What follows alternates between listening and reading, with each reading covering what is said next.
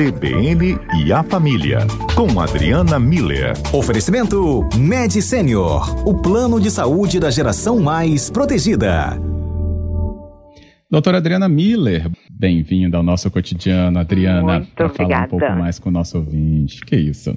Falar um pouco mais sobre os efeitos da pandemia na nossa vida e hoje a gente quer saber um pouco mais sobre um sentimento que, pelo menos, tem sido notado por algumas pessoas é, e talvez algumas a gente até amplie mais depois dessa conversa, né? Sobre a percepção de que a nossa saída, depois de tanto tempo né, se resguardando na quarentena, no distanciamento, está trazendo um sentimento de insegurança, Adriana. E que isso está pensando, mas a insegurança é medo, vou, não vou, tenho necessidade de ir, mas se eu for, mas não vai ser perigoso. Adriana, isso tem uma leitura até mais ampla, não? Pois é, Fábio, sim, eu acho importante a gente começar a conversar sobre isso, né? Agora com a, a, gradualmente as atividades vão sendo retomadas, né? E pode ser que as, os nossos ouvintes passem a ouvir e ler sobre o que está é, é, conhecido como síndrome da cabana. E então eu queria esclarecer é, o, o que, que, é isso, até porque chega de novidades, né, Fábio? Vamos devagar, uhum. que aí a gente devagar se vai ao longe, né? Então, primeira coisa, apesar de ter esse nome de síndrome, é, a gente precisa entender o que não é. Então, por favor, não é mais uma doença psicológica, não é mais um problema não é nada disso. A gente precisa tomar muito cuidado para não patologizar o que é um estado normal, tranquilo, natural do ser humano, tá? O que que é então? É, é um, um, conjunto de, de fenômenos psicológicos, sentimentos, pensamentos, né? Um, um desconforto psicológico que pode ser que algumas pessoas sintam depois de viver um isolamento prolongado. Então, por que, que tem esse nome? É, é em 1918, uma romancista americana resolveu morar no, em Montana, nas montanhas de Montana, seja, muito frio, né, porque eu quero chegar aí. E ela escreveu um romance chamado Cabin Fever, que acabou sendo traduzido para é febre da cabana, né? E, e, e ela narrava nesse, nesse romance os, como é que era a vivência de um casal, no caso ela e o marido, vivendo a solidão da, nas montanhas durante os invernos longos e absolutamente rigorosos como acontece lá nessa região, né? Então, muita neve, muita assim, falta de, de alimento e tudo tem que ficar preso dentro de casa até o inverno passar. Em 1918, né? É, sem televisão, sem telefone, então inacessíveis. É, em 1980, Fábio, um psicólogo, Paul é, Rosenblatt, é, ele é americano, ele é, começou a fazer estudos sobre os efeitos de, de períodos longos de confinamento nas pessoas. E, como americano, tinha lido romance e resolveu usar essa palavrinha. Então, em inglês é cabin fever, e sabe-se lá por que motivo, para línguas latinas, ficou traduzido como síndrome da cabana.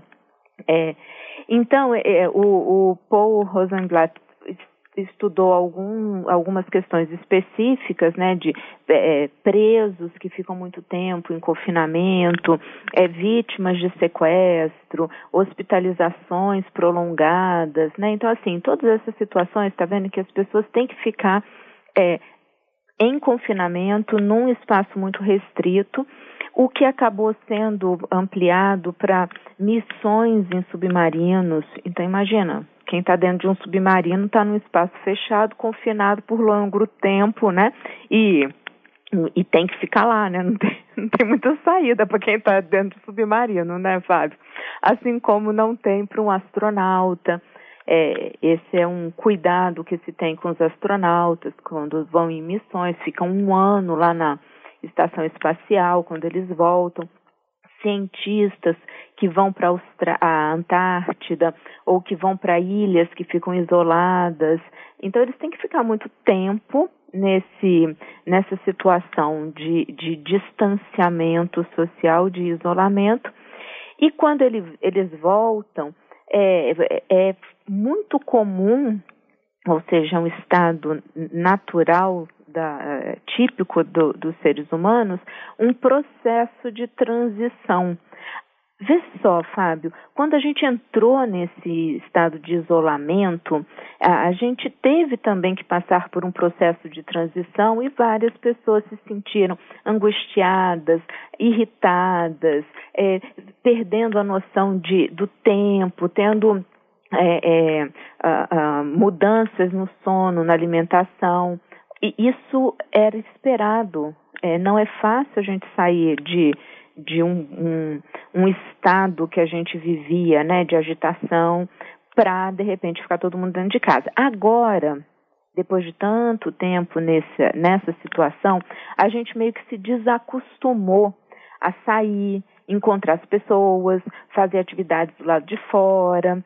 E, e isso, para algumas pessoas, Desculpa, a gente é, é, é, acontece isso porque a gente conseguiu entender, fazer o nosso cérebro entender que a casa é um local seguro, que a prevenção é muito importante, então prevenir é melhor, melhor do que remediar, então a gente fica em casa. Então, assim, o nosso cérebro se acostumou com isso, se adaptou, porque nós somos seres adaptáveis a essa situação. Quando agora começam a retomar as atividades e tudo, algumas pessoas, o fato de delas efetivamente saírem de casa, ou em algumas até pensar em sair de casa, pode gerar, uhum. assim como no início, medo, angústia, ansiedade, é, é um estresse, um, um cansaço, né? Eu tenho ouvido muito relato de pessoas que saem e voltam e elas estão cansadas, sabe? Assim, é, é, estressante, é exaustivo, né? Mesmo que tenha ido rapidinho. Exaustivo. É, uhum. Então, é, o, o que, que a gente precisa entender? E, e aí eu tenho algumas dicas para a gente é, encerrar. A gente precisa respeitar. Respeitar o nosso tempo, respeitar o tempo das pessoas que estão em volta da gente, porque é um período de adaptação ao novo cenário, tá? Algumas pessoas vão passar por isso tranquila, outras vão sentir isso com mais intensidade e tá tranquilo. Isso é processo de transição. O que que ajuda nessa dessensibilização, vamos falar assim, né?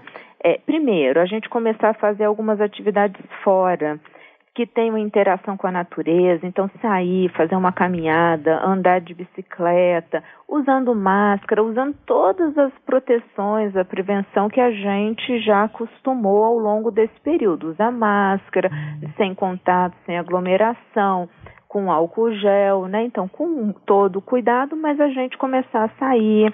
É, situações que tragam bem-estar, que tragam sentimentos positivos.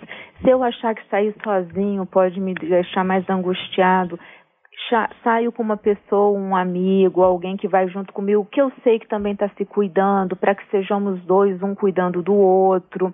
É, hum. Me sentir é, angustiado, tô, tô caminhando no calçadão, me senti angustiado. Para olha para o cenário bonito, pensa que está tudo bem, re, se reassegura de que você tomou todas as pre, precauções, você está de máscara, você não tocou em ninguém, você não está em aglomeração. Respira, volta para casa tranquilo. Foi teu primeiro teste. Depois, no dia seguinte ou dois dias depois, sai de novo. Essa interação com a natureza ela tende a ser muito positiva e quem for ouvir os nossos comentários lá do início da pandemia, eu falei a mesma coisa, né? Olha pela janela, é vê o céu azul, as árvores, os pássaros, tá vendo? É o mesmo processo, só que é, voltando agora, né? E outra coisa importante, Fábio e ouvintes, ter consciência do que a gente está sentindo e o que está gerando esse sentimento. Então, é, o que eu estou sentindo é medo, é angústia, é, é, é raiva, eu estou me sentindo oprimido, assim, isso está me dando muita raiva. Ok, dá nome para isso, conversa com alguém na sua casa, olha só, eu estou muito angustiado, estou com medo de sair, eu estou muito bravo com essa situação que não termina, e começa a criar estratégias para progressivamente você ir retomando as atividades de uma forma que você se sinta seguro. Eu acho que o, o, a palavra mágica e chave para essa situação, Fábio e ouvintes, é respeito. Respeita esse tempo de adaptação, porque é um processo de transição e, como um processo de transição, ele passa. Uhum, isso aí. Bem, e vai passar, com certeza. Vai, vai. o, o José Carlos está apontando justamente essa, essa questão também aqui, nos acompanhando, e diz que não, é, não sabe se isso é um problema, mas ele é muito caseiro. Então ele não teve muitos problemas né, com esse distanciamento e confinamento. Mas a esposa sofreu bastante, pois ela gosta muito de sair. Então aproveitou para colocar filmes, séries em dia, leu bastante, não tem problema nenhum comigo, né? Ele pergunta sobre esse perfil dele, ele é de São Francisco em Cariacica. Nenhum, José Carlos, nenhum. Muito pelo contrário, é exatamente o que o, que o José Carlos nos relata, né? Para ele foi mais tranquilo porque ele já é uma pessoa mais caseira, né? Então, provavelmente ele vai retomar isso de uma forma tranquila, como ele entrou nisso de forma tranquila, assim como a esposa, tá vendo? Que é um relato de um processo de transição para a entrada na, no isolamento tranquilo, eles se adaptaram, eles têm boas estratégias de adaptação e agora para sair vão utilizar essa mesma habilidade que eles já têm. Muito legal, José Carlos, fica tranquilo. Show. Já o Valério é o outro extremo. Ele fala: ó, nós estamos sofrendo com síndrome da informação. Ninguém sabe em quem acreditar. Covid-19 virou politicagem, assaltos, assassinatos. Não dá para confiar nas autoridades, Adriana. É a visão dele. É, Valério, é, inclusive tem estudo, é, tem, tem um, uma palavrinha nova que foi cunhada, né, que é infodemia, é a epidemia de informação. A gente já não sabe mais no, no que, que a gente se apoia, né? Então, é, assim como a gente falou no início, a gente ressalta que a gente precisa ter fontes seguras de informação. Aqui a CBN é um local, é, é um espaço seguro, da gente ter as informações corretas, né? É, para que Vou a te pedir então para concluir essa explicação melhor depois do repórter CBN, Adriana. Combinado. E a gente volta então ao nosso cotidiano, trazendo a Adriana Miller de volta para o nosso quadro CBN a Família, depois do repórter CBN. A gente falando hoje aí sobre o que se chama de síndrome da cabana um fenômeno psicológico, né, Adriana? Não, né, uma, né, um, um, é uma doença, né, se a gente falaria assim, né, especificamente, uhum. mas esse fenômeno causado pelo isolamento prolongado, esse distanciamento, inclusive observado, né, com atividades que realmente é, se impõem com esse distanciamento, as questões, né, de é, pessoas que vão a submarinos ou mesmo o efeito da, né, daquela escritora que você falava que se isolava, né, em montanhas e muito frio. E esses efeitos a gente foi vendo, né, relatos como, por exemplo, né, da irritabilidade, do estresse, né, da claustrofobia e essa angústia aí de retomada de uma certa normalidade, mas que né, parece nos tirar daquele ambiente protegido que é onde a gente ficou isolado, que é nossa casa. E aí o nosso ouvinte aqui, antes do repórter CBN, né, e é claro, né, você orientou para a gente ter ah, uma volta é, uma volta ligada né, a, um, a um ambiente mais natural, próximo de nós, né, para que a gente vá retomando justamente um pouco né, dessa confiança e dessa rotina ao sair de novo, claro, com todos os, os equipamentos necessários e os preceitos da higiene. O ouvinte ele falou aqui um pouco né, sobre a, muita informação, muita informação, e ele fala que já não dá para confiar em tudo. E aí você falou uma palavra mágica, infodemia que trazia uma outra análise aqui para a gente, é o que a gente pode conseguir é, prosseguir com ela. Isso, né? Então, respondendo ao Valério, é isso mesmo. Acho que tem muita informação, muita informação contraditória, confusa, e é o que está sendo chamado né, de infodemia, que é a epidemia de informação. Então, o que, que é importante a gente fazer? É, a gente precisa ter fontes seguras de, informação e acho que a CBN é um desses espaços de, de informação que é checada, então é, dá credibilidade para a informação. E, e, em cima de, desses, dessas informações que a gente sabe que são de fontes seguras, a gente vai se orientando. Então, é, é, esse retorno às atividades, eu acho que tem dois ingredientes importantes, né, Fábio? Um é eu preciso Sim. respeitar o meu tempo. É um período de transição e eu tenho que ir dando os passos que eu me sinto seguro nesse momento de dar. Não estou com segurança de sair, eu não preciso sair, eu fico. Eu, eu quero fazer um treino lá fora, eu quero ver como é que eu me sinto, porque é importante a gente também fazer esses testes em, em, pessoais, né? Então, vou botar máscara, vou comer o álcool em gel no bolso e vou dar uma volta no quarteirão, né? Me senti bem, seguro, ok, teste positivo, assim, fiz legal esse teste, eu posso aumentar, eu estou resgatando a minha, a minha confiança, né, em sair sempre com essa proteção até que haja cura e que a vacina saia, o que pelo pelo que a gente sabe não, não vai ser tão próximo, né? Então a gente ainda vai ficar usando máscara e, e, e, e tendo esses cuidados com higiene e álcool por bastante tempo. É, e então assim, um lado, esses cuidados, esse respeito com o nosso próprio tempo e com o tempo do outro e as informações orientando a gente. Eu acho que são uhum. os dois aspectos importantes. E aí teve a ouvinte aqui também, a Márcia, mandando a mensagem dela falando, Adriana, até que eu passei por uma transição muito tranquila também, né, na entrada e nessa retomada de algumas pequenas atividades.